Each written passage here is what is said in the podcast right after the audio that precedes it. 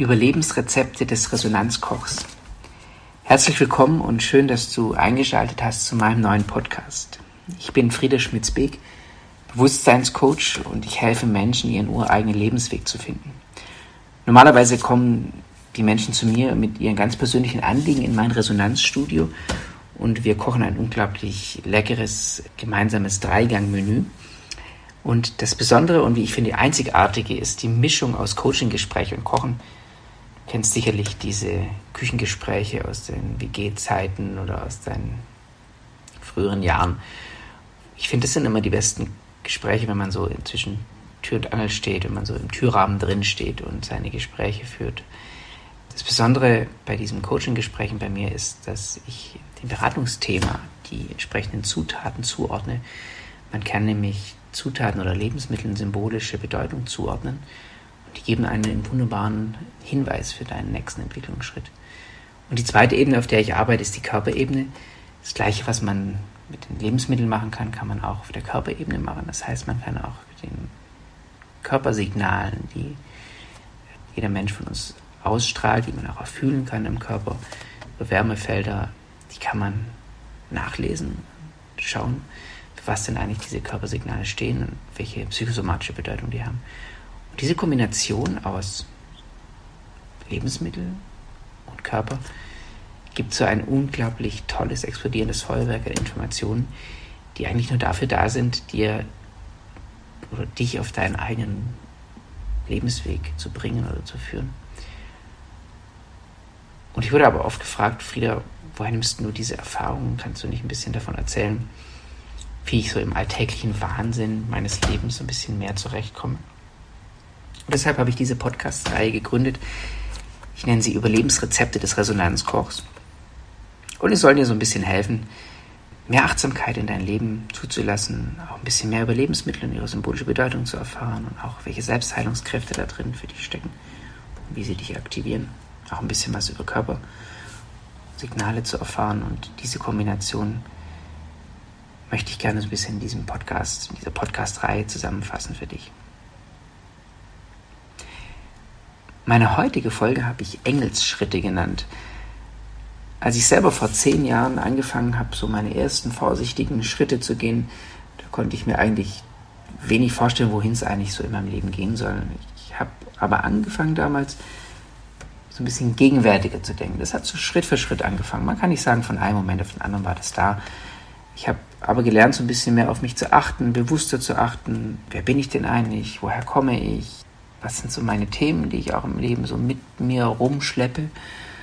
Und je mehr man so ein bisschen auf sich achtet und hinhört, ist nicht immer ganz einfach, aber desto mehr Lebensthemen spült es natürlich auch nach oben und die wollen natürlich gelöst werden. Und damit ist eigentlich letztlich gemeint, dass es auch darum geht, tiefer und feiner und ein Stück weiter sensibler auf sich zu achten.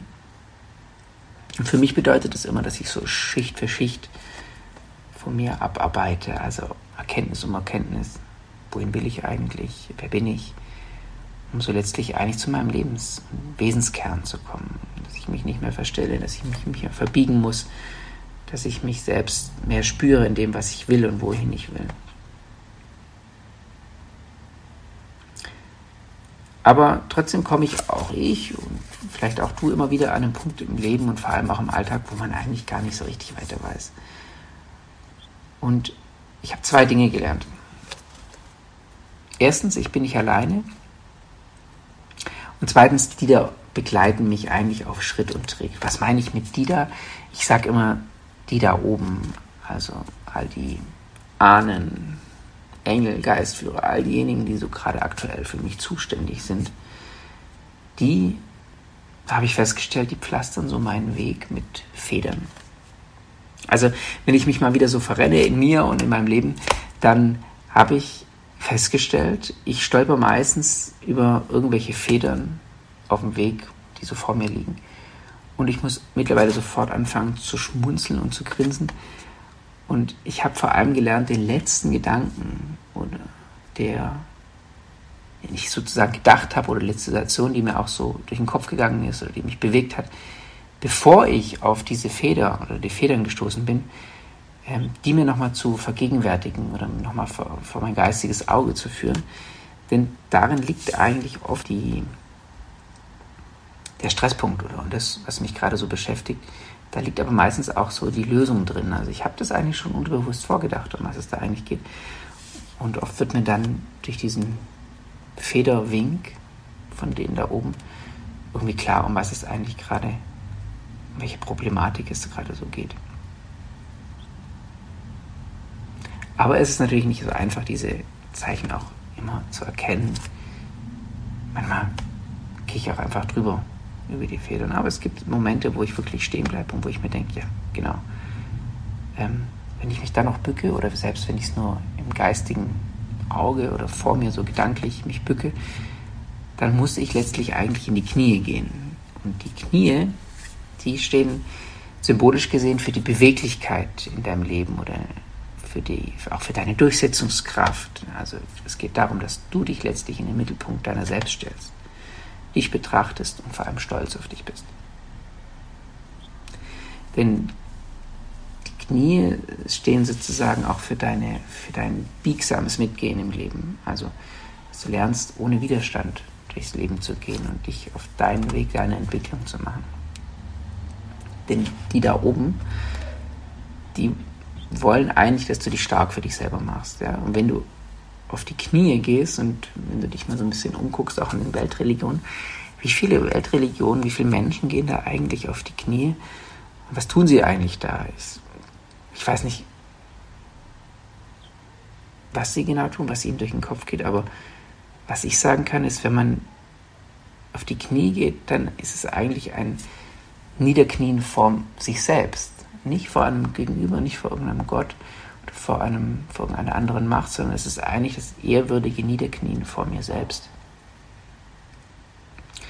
Und im umgekehrten Sinn sind eigentlich Knieschmerzen, symbolisch gesehen oder auch reale Knieschmerzen, immer eigentlich eine Angst vor mir selbst, auf mich selbst zu hören und letztlich auch auf meine Intuition zu hören oder auf meine Intuition zu vertrauen.